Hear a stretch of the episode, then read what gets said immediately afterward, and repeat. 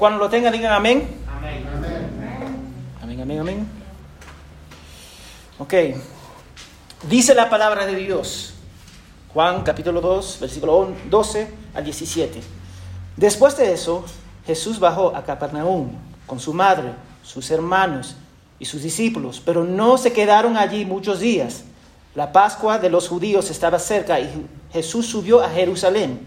En el templo encontró a los que vendían bueyes, ovejas y palomas, y los que cambiaron dinero allí, sentados y haciendo látigo de cuerdas, echó a todos fuera del templo con las ovejas y los bueyes, desamparado más monedas de, las, de los que cambiaron el dinero y volcó las mesas.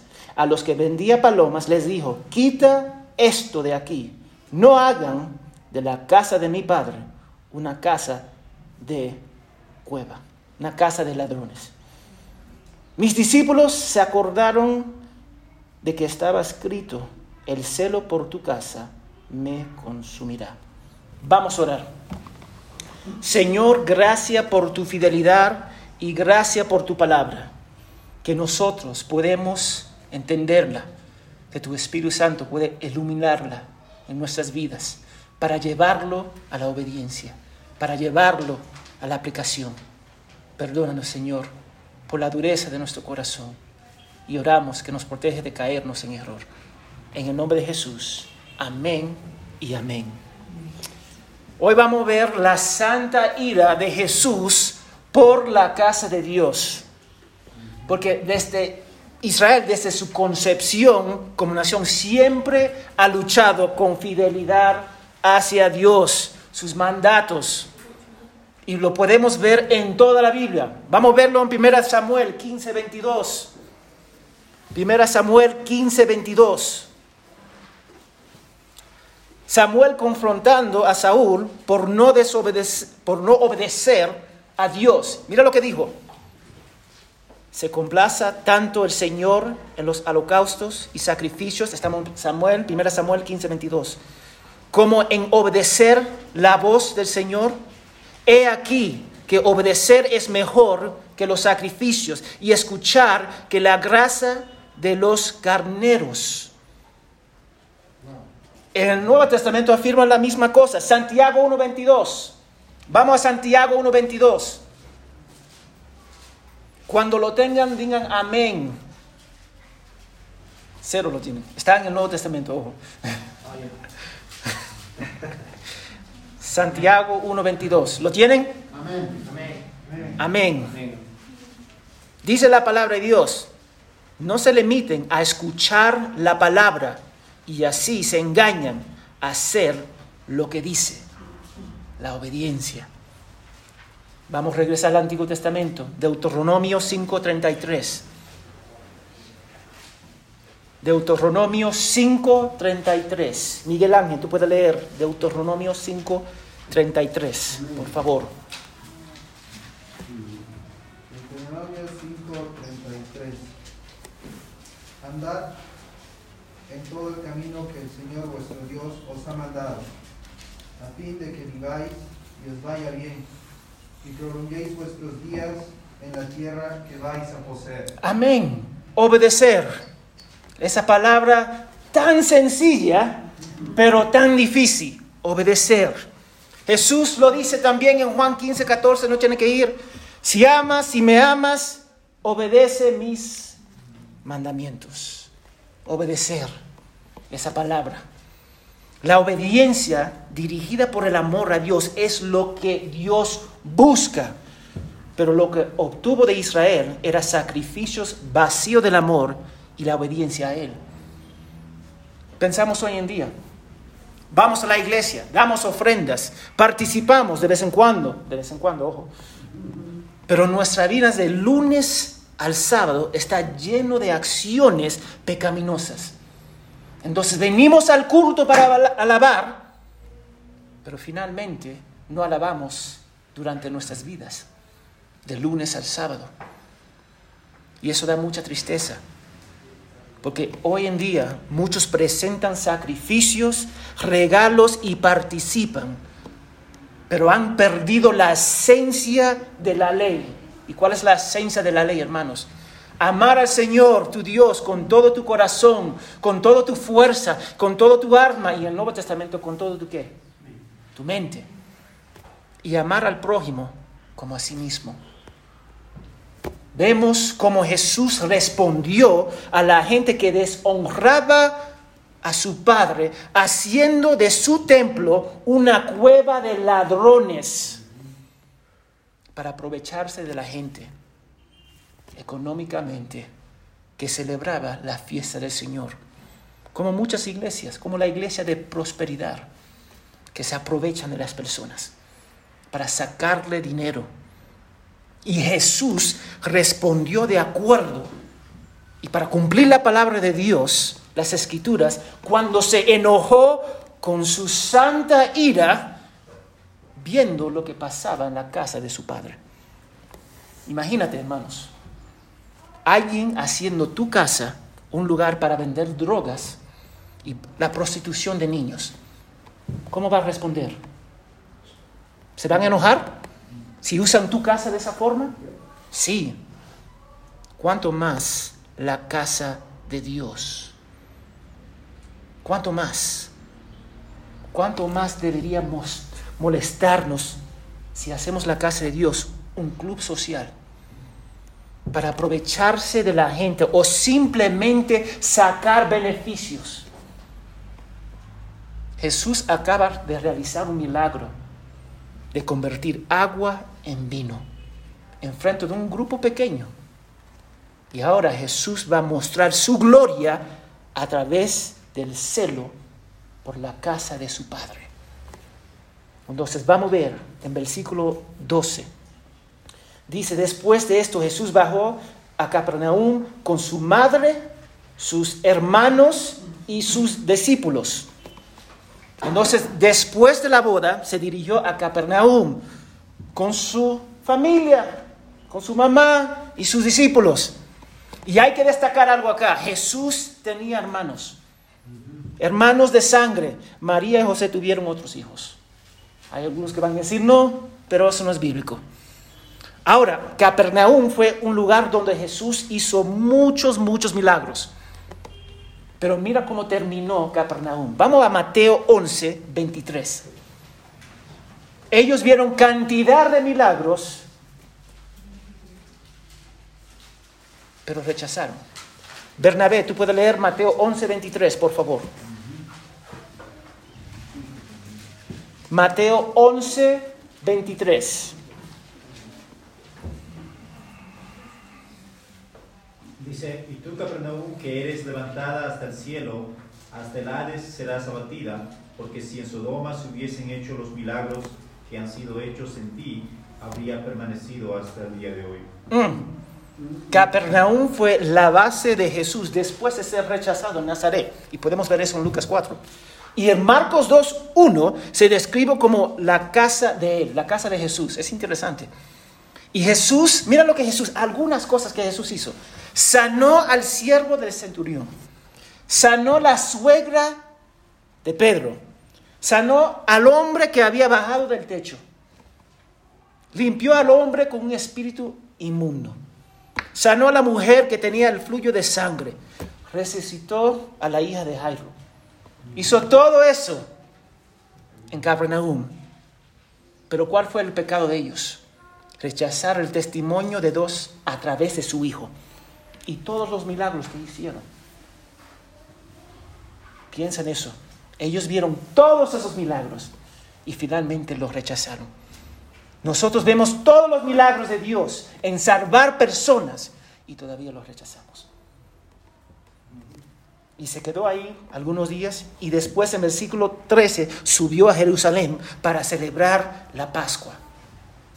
En Lucas, cuando Jesús era niño, estaba en el templo y haciendo muchas preguntas. Y todo el mundo estaba sorprendido, era niño. Todo el mundo estaba sorprendido. ¡Wow! ¿De dónde viene el conocimiento de este niño? Ahora Jesús vuelve al templo para celebrar Pascua como adulto en el inicio de su ministerio público y demuestra la santa y justa ira contra la blasfemia a Dios y su casa. Y para entender el contexto de lo que está pasando, tenemos que entender qué significaba Pascua para el pueblo de, de Israel. La fiesta de Pascua que era la fiesta más grande para ellos, recordaba la liberación de Israel de la esclavitud de Egipto. Podemos ver eso en dos, um, Éxodos 12, 23 a 27 para anotarlo. Se celebraba anualmente el día 14 entre la nueva luna de marzo y abril en la tarde. Y el apóstol Juan menciona cuatro Pascuas y la cuarta Jesús fue sacrificado un poco antes. Y a todo Israel se le ordenó por Dios a obedecer la Pascua como un recordatorio. Podemos ver eso en Éxodo 23, 14 a 17, no tiene que ir. La Pascua está asociada con la última plaga de Egipto, antes de ser liberado por Faraón. El ángel de Dios mató a todos los primogénitos, pero pasó por sobre la casa de Israel cuando ellos colocaron la sangre del, cordero sacrificado en los postes de sus puertas, que apunta al sacrificio de Cristo. Dios llama a Israel a celebrar esta fiesta cada año. Y Jesús estaba caminando de Capernaum a Jerusalén. Y Jerusalén estaba bajo el dominio romano y cientos de miles de personas venían a celebrar la Pascua. Algunos dicen, estiman que podían haber 500 mil a un millón de personas durante la fiesta. Y Jesús acaba de comenzar su ministerio y su primer milagro fue convertir agua en vino en frente de un grupo pequeño. Y ahora va a ser algo, no es un milagro, entre comillas, pero es un milagro. Ahora va a apuntar a la gente, a su santa ira, a una multitud enorme. En el templo tenían patio para los gentiles, las mujeres, los israelitas y para los sacerdotes. Y los gentiles solo podían orar en el patio exterior designado para ellos, pero esa zona estaba siendo utilizada por los vendedores los gentiles no podían entrar en el templo de Dios. Y si entraban, eran matados y su sangre caía sobre sus cabezas. Tú puedes imaginar, tú vas a orar a Dios, tú quieres alabar a Dios, y cuando tú entras, tú no puedes hacerlo porque los vendedores han ocupado tu lugar. Y eso es lo que estaba pasando. Ellos no tenían lugar para orar. Entonces en versículo 13 y 14 Jesús entra en el patio del templo y encuentra gente vendiendo bueyes, ovejas, palomas y cambistas. Y todas las cosas necesarias para la fiesta. Y se supone que debían estar afuera, pero debido al interés del dinero, el interés al dinero, lo trasladaron a los atrios, al patio del templo. Y la gente veían todas lo que estaba pasando. Venían de todas las partes para celebrar, pero no podían. Y a veces ellos traían su propio sacrificio. Tenían que comprar sacrificios. Ahora, si ellos traían sus propios sacrificios, el sacerdote tenía que evaluar ese sacrificio. Si ellos lo rechazaban, tenía que comprar el sacrificio ahí y siempre te compraba un poquito más. Y tenía, tenía, que comprar, tenía que usar el dinero que ellos usaban. Entonces tenía que cambiar tu dinero al dinero que ellos usaban. Entonces cobraban un poquito más. ¿Tú ves lo que está? Es un negocio. es un negocio. Entonces ellos solamente, solamente podían usar los sacrificios que ellos proveían y cambiar el dinero con dinero que ellos usaban. Y además tenemos que recordar, los hombres de 20 años y arriba tenían que pagar impuestos. Entonces ellos venían y tenían que cambiar su dinero al dinero que ellos usaban. Estaban haciendo la casa de Dios un negocio. ¿Alguna vez ustedes han ido a una iglesia y hacen lo mismo? ¿Hacen la casa de Dios un negocio? Y no era un pequeño negocio. Se suponía que los atrios debían ser usados para Dios, para los adoradores. Pero mira esto, los líderes religiosos aprobaron la venta de las cosas necesarias para el Pascua dentro del patio del templo. El sumo sacerdote dijo, amén, ustedes pueden hacer eso. Eso es lo que ellos hicieron. Y dame decirte, para profanar el templo es para profanar a quién? A Dios mismo. A Dios mismo. Es como usar el local que no, cual nosotros adoramos como una discoteca de lunes a sábado, incluso el domingo, cuando terminamos el servicio. No es así. No, no podemos usar la casa de Dios como nosotros queremos. Es para su gloria. Es para su gloria, no la nuestra. Pero muchas veces lo que dirige las iglesias es esto acá. El dinero. ¿Cuánto podemos sacar?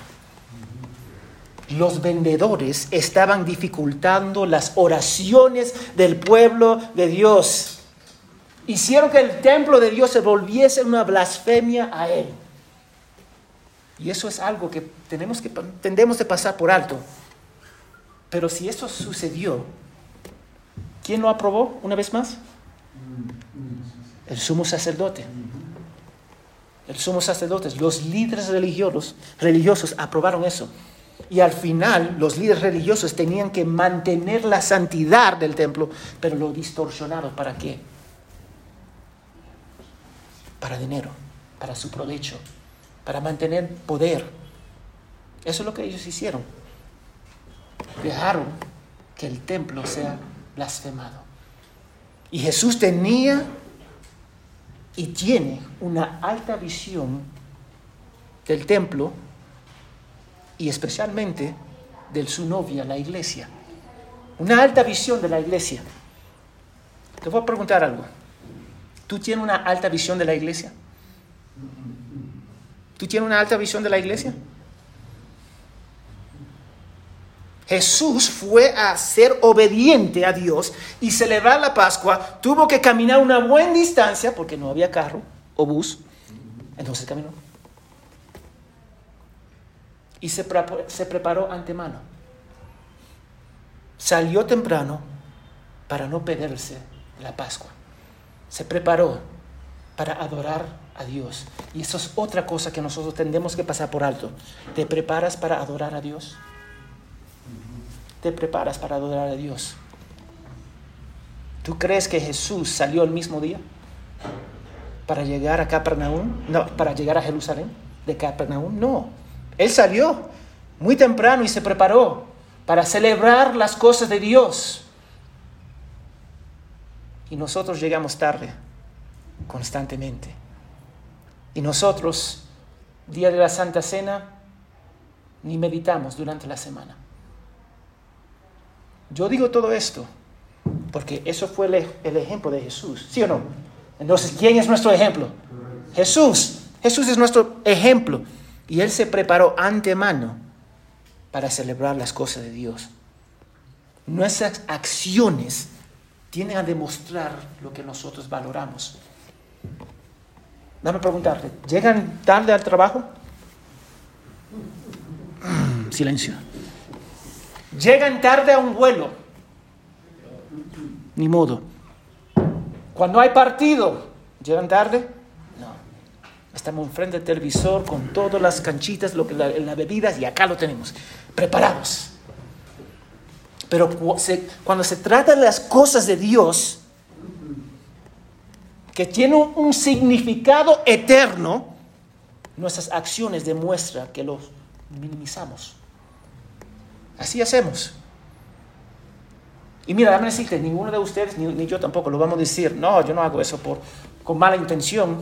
Ninguno de nosotros tenemos malas intenciones, son pocos de nosotros. Pero la idea es que muchos de nosotros no le damos la importancia a lo que realmente importa. Dios, su palabra, la iglesia, evangelizar, predicar. ¿Cuándo fue la última vez que ustedes predicaron a un incrédulo?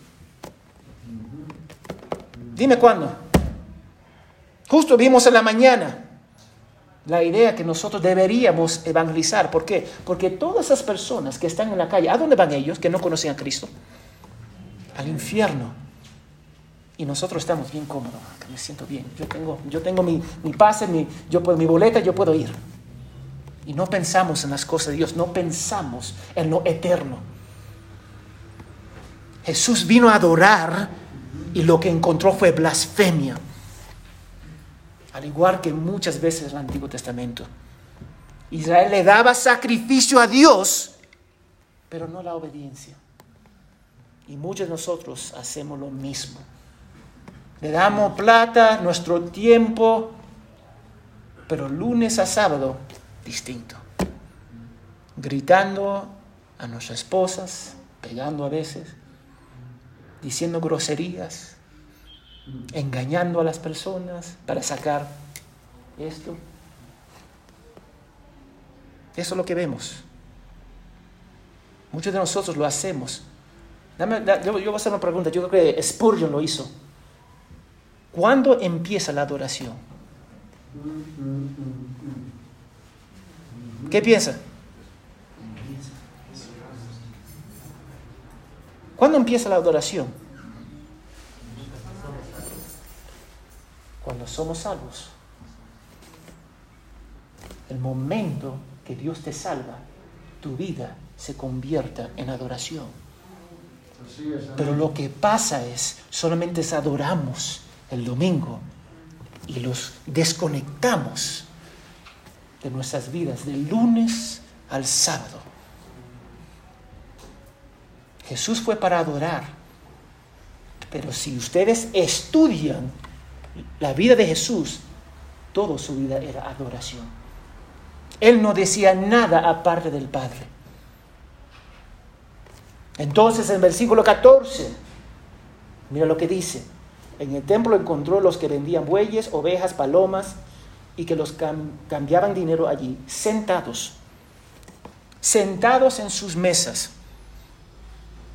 Los vendedores se acomodaban, ya tenían su lugar. Algunas veces ustedes van a la, calle y ven las personas vendiendo y tú puedes ir día tras día y siempre están en el mismo lugar, aunque ellos no tienen a veces permiso de vender en esa esquina pero es su esquina, entre comillas. Ellos venden su jugo, sus empanadas, sea lo que sea. Y estos vendedores tenían su lugar, tenían sus mesas ya colocados para hacer su negocio en el templo de Dios, bajo la autoridad del sumo sacerdote. Todo está mal en este cuadro. Había animales, mesas, aulas, cuerdas por toda la parte. Y Jesús entra. Él mira, arregla las cuerdas, hace un latigo. Delante de ellos, ellos no conocen lo que está pasando. Ellos simplemente están mirando. Jesús aún no era popular, porque recién empezó su ministerio. No ha sanado nadie, ni ha escuchado, echado demonios ha enseñado un poco, pero no era bien conocido hasta este punto, porque estamos hablando de 500 mil a un millón de personas, y algunos dicen aún más, más en Jerusalén, para celebrar la fiesta.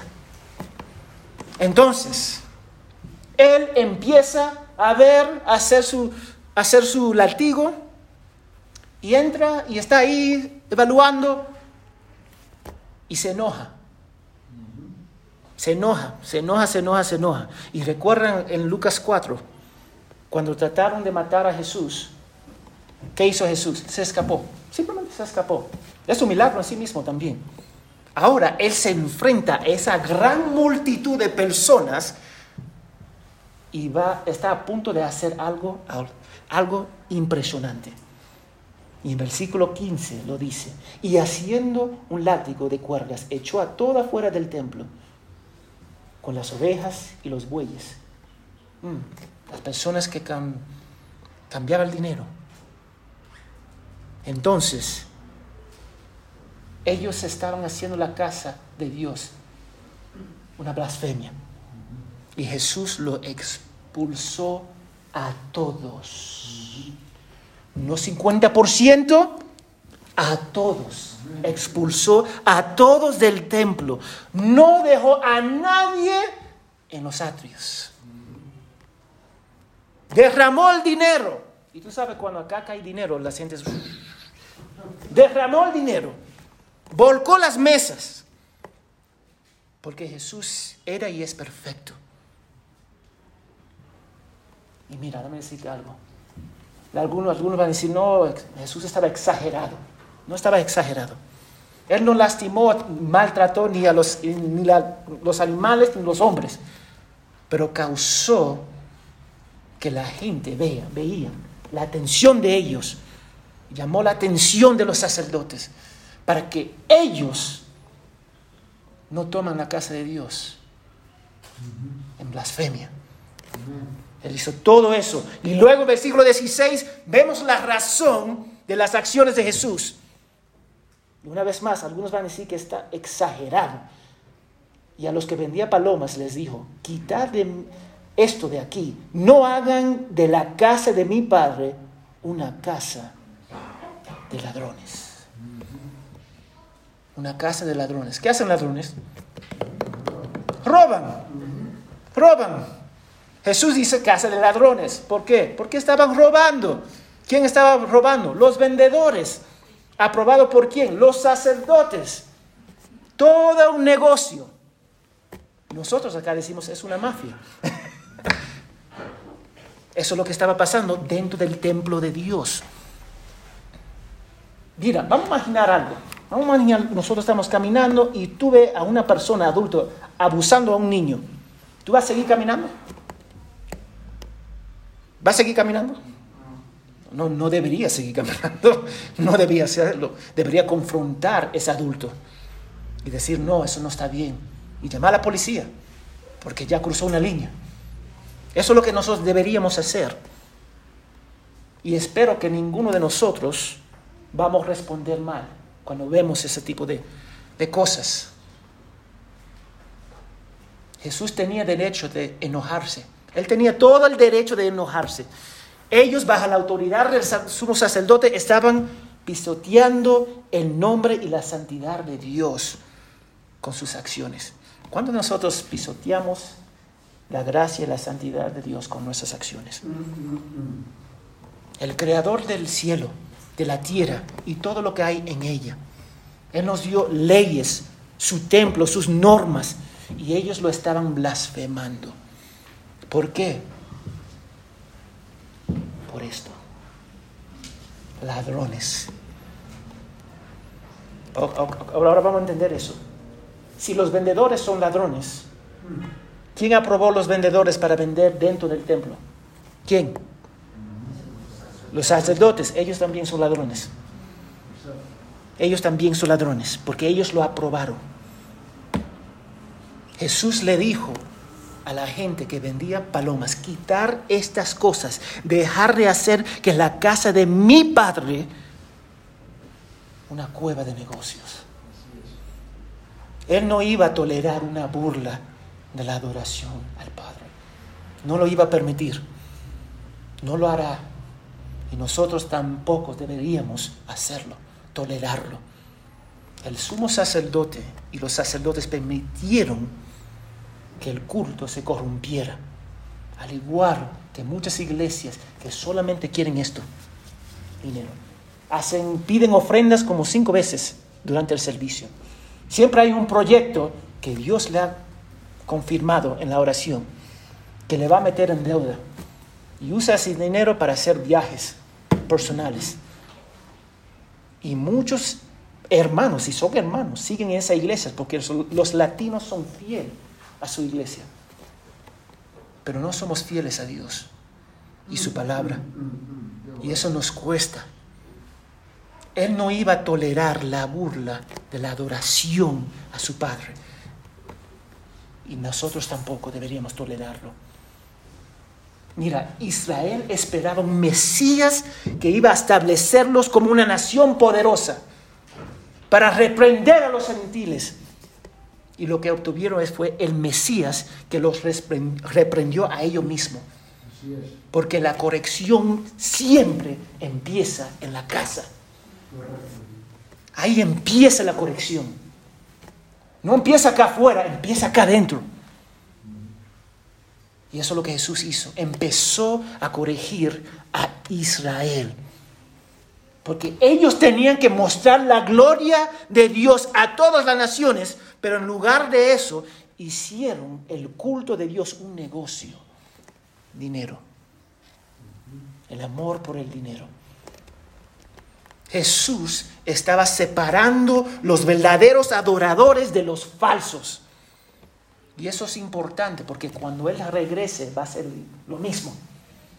Él va a regresar y va a separar a aquellos que lo adoran en espíritu y verdad y los falsos adoradores y los incrédulos. La misma cosa que Él hizo la primera vez, lo va a hacer la segunda vez. Separar los verdaderos adoradores y su justicia, su ira apropiada y perfecta para la situación era precioso para ver. Y yo digo precioso para ver porque muchas veces nosotros, para no ofender a las personas, no decimos nada. Y dejamos blasfemia dentro del culto. El culto de adoración, el culto, la música un desastre la, mayoría de ellos. Están durmiendo uno con el otro, fornicando, están siendo un desastre y están acá adorando a Dios. El pastor que le pega a su esposa y después está acá hablando para glorificar a Dios.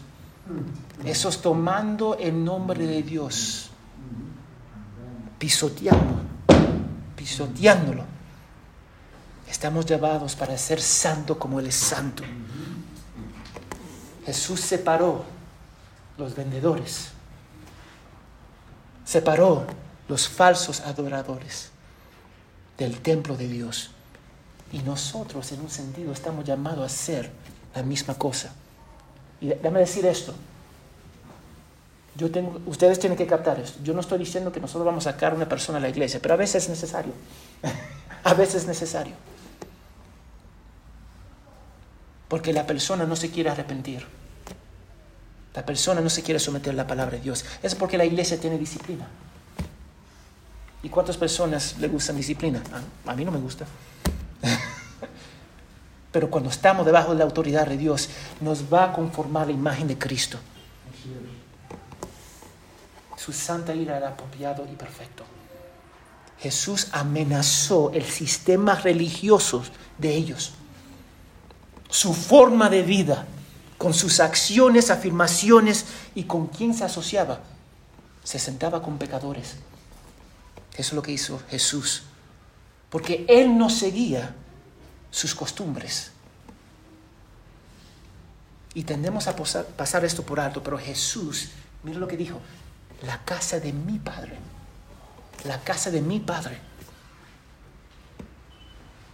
Mira, cuando él llamó a Dios su Padre, se puso al mismo nivel que Dios. Y en Israel, cuando alguien hace eso, ¿cuál es la, cuál es la, la consecuencia? Muerte. Muerte. El momento que él dijo, mi Padre, se puso al mismo nivel que Dios. Entonces los sacerdotes estaban escuchando. Eso es blasfemia. Pero eso es lo que él hizo. Y lo hizo con gozo. Y después en el versículo 17. Y lo hizo con verdad. Sus discípulos, Andrés, Pedro, Felipe, Natanael, su mamá estaba con él, sus hermanos. Me imagino que ellos estaban observando con miedo y con asombro. Miedo por qué? Porque si ellos fueron capturados, podían ser asesinados, matados asombrados que Jesús estaba haciendo algo tan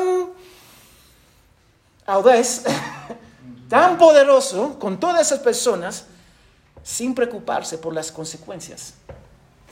¿Te puedes imaginar hacer algo sin preocuparte por las consecuencias porque tú sabes lo que está haciendo es bíblico? Es bíblico. Es bíblico.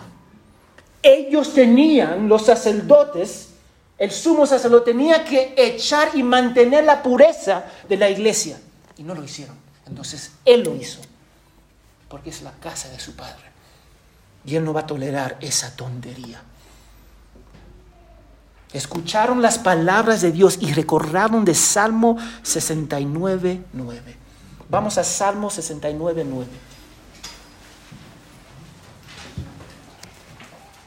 Miguel Ángel, tú puedes leer.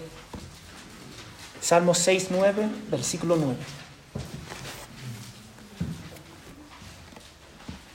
Salmo 69, 9. Tú esparciste lluvia abundante, oh Dios. Tú fortaleciste tu heredad cuando estaba extenuada. ¿Mm? 69. Ah, oh, sí. Está bien. Ok, que sí. Ok. Porque el celo por tu casa me ha consumido y los vituperios de los que te injurian han caído sobre mí. David dijo eso. Y David no podía hacer mucho, pero Jesús sí puede hacer. Él no se va a quedar callado. Él va a hacer lo que nosotros debemos hacer. Mantener el estándar de Dios alto. Mantenerlo alto. Tenemos la tendencia de bajar ese estándar. Pero Dios dice que tenemos que mantenerlo alto. Y ese mantener va a ir en contra de la cultura. Ese mantener va a ir en contra de nuestra carne. Pero tenemos que mantenerlo. Mantener esta, esta palabra. Por el bien del testimonio que estamos dando. Algunos de ustedes están dando cuenta que a veces muchas iglesias no son diferentes del mundo. A veces ellos se pelean, físicamente peleando dentro de la iglesia. A veces es, un escándalo en muchas iglesias, porque bajaron el estándar. Y cuando bajamos el estándar, ¿qué tú esperas? ¿Espera que las cosas vayan bien? No, no van a ir bien. Jamás van a ir bien. Jamás. Él vio un desastre en la casa de Dios y reaccionó adecuadamente. ¿Y qué nos enseña a nosotros de Jesús? ¿Qué aprendemos de Jesús? Él honra todas las fiestas determinadas por Dios. ¿Cómo lo hace? Obedeciendo. Ahí regresamos al punto, al inicio. Obedeciendo.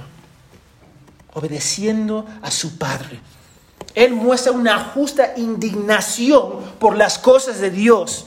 Se puso al mismo nivel que el Padre. Él es el Hijo de Dios, en cual nosotros debemos imitar. Él es nuestro Salvador, que nos rescata de nuestros pecados. Él es el Verbo hecho carne, que estaba con Dios con toda la eternidad y que todas las cosas ha hecho por Él y para Él. Ese es Jesús que nosotros adoramos. Ahora, ¿qué nosotros podemos aprender prácticamente? ¿Cuántos, ¿Cuánto celo tenemos por las cosas de Dios basado en la Escritura? Yo tengo que hacer esa énfasis. ¿Cuántos celos tenemos por las cosas de Dios basado en este libro? Yo tengo que decir basado en este libro porque hay muchos celos que personas tienen que no se basan en la palabra de Dios. Porque le pregunto, porque la iglesia se ha vuelto tolerante de todo excepto lo bíblico. Es interesante, ¿no? Somos tolerantes de todos excepto lo bíblico. Hay personas que dicen que aman al Señor, pero aceptan cosas en su vida que se consideran blasfemia para Dios. Personas que cohabitan, fornican, son adictos, odian a su hermano, adoran ídolos como el dinero, el poder, la educación, el yo.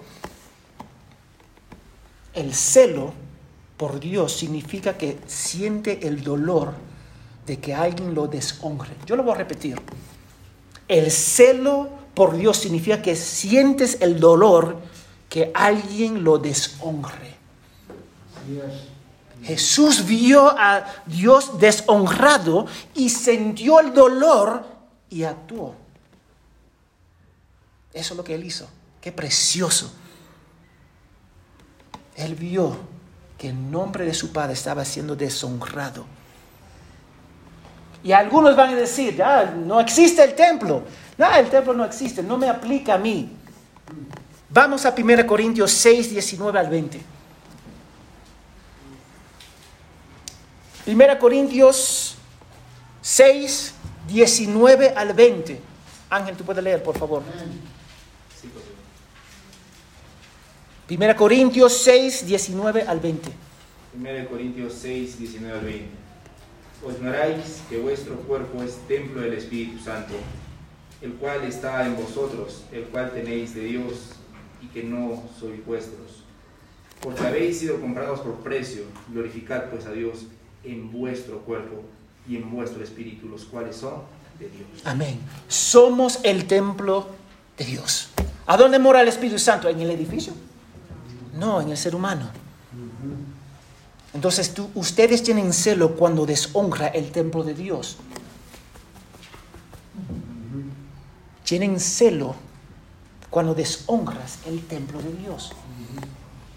Nos hemos vuelto tan tolerantes de deshonrar al templo de Dios de nuestras propias vidas que lo vamos a tolerar con los demás. Bueno, si yo hago eso, entonces lo puedo aceptar del hermano y la hermana.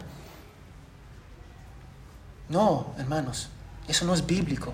Entonces, ¿cómo nosotros podemos honrar el templo de Dios? Mira, escúchalo, sacan sus lapiceros. Yo voy a decir, se honra a través, escribe esta palabra, obediencia. Obediencia. Se honra a través de la obediencia.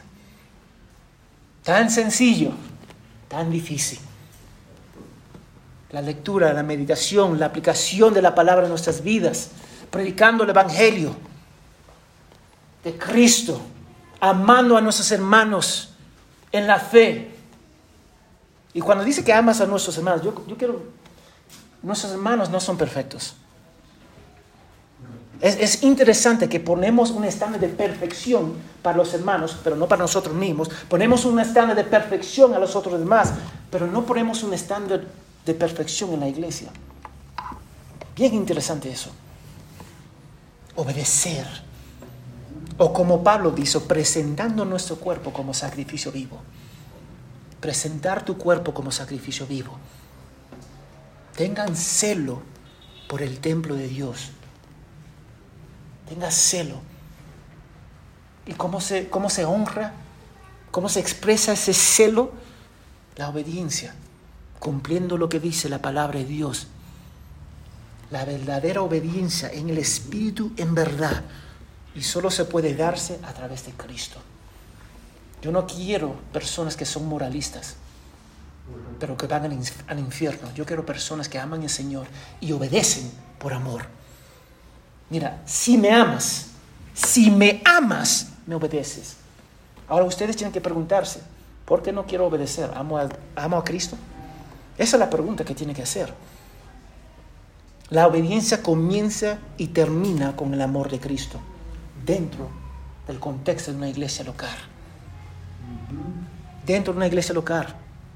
Ahora, si ustedes están aquí hoy y no creen en Cristo, eso significa que eres enemigo de Dios. No hay otra forma de decirlo. Era, eh, son enemigos de Dios si no confían en Cristo. Y confiar en Cristo no significa yo creo en Él. Los demonios hacen eso, dice la palabra de Dios. Confiar en Él significa poner todo tu fe en Él para que te salve de tus pecados. Lo que te lleva a someterte a Él y sus mandamientos que resulta un verdadero descanso en Dios. Eso es lo que significa. Es confiar en Él en todas las cosas, en todos los tiempos y con todo tu corazón. Eso es lo que significa.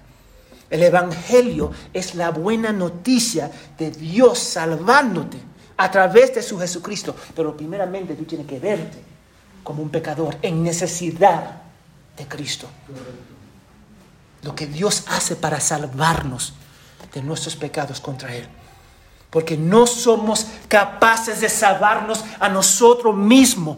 Porque Dios requiere perfección ¿Cuántos de ustedes son perfectos? Cero, ni yo tampoco. Si necesitamos perfección, solamente se puede lograr en Cristo. Esa perfección se alcanza cuando tú confías en Jesús. Él toma tus pecados y te da su perfecta justicia. Así que Jesús, Jesús, ese Jesús, sale de la comunión con el Padre, viene a este mundo a través de su creación, vive la vida perfecta que nosotros no podemos hacer, se da su vida en esa cruz, toma todas las consecuencias y la ira de Dios por nosotros en esa cruz y después es resucitado en, el tercer día. Ese Cristo, ese Cristo, si ustedes confían en Él, Él va a tomar tus pecados y te va a vestir con su justicia. Todo lo que tienes que hacer es creer y poner tu confianza en Él. Y dame decirte, hazlo ahora, porque ningún hombre es garantizado el día de mañana. Y para los creyentes, obedecer. No dejes que tu vida blasfema a Dios. No dejes. Estamos llamados a ser santo como Él es santo. Y esa santidad viene a través de la obediencia. Vamos a orar. Señor, gracias por tu fidelidad y gracias por tu amor. Como Jesús respondió, ayúdanos para responder igual en nuestras vidas y hacerlo con amor y con gracia con nuestros hermanos. Ayúdanos, Padre, para ver la maravilla de Cristo. Ayúdanos a los incrédulos a arrepentirse y ver a Cristo como la única respuesta a la salvación. Gracias, Padre, por tu fidelidad. En el nombre de Jesús. Amén y amén.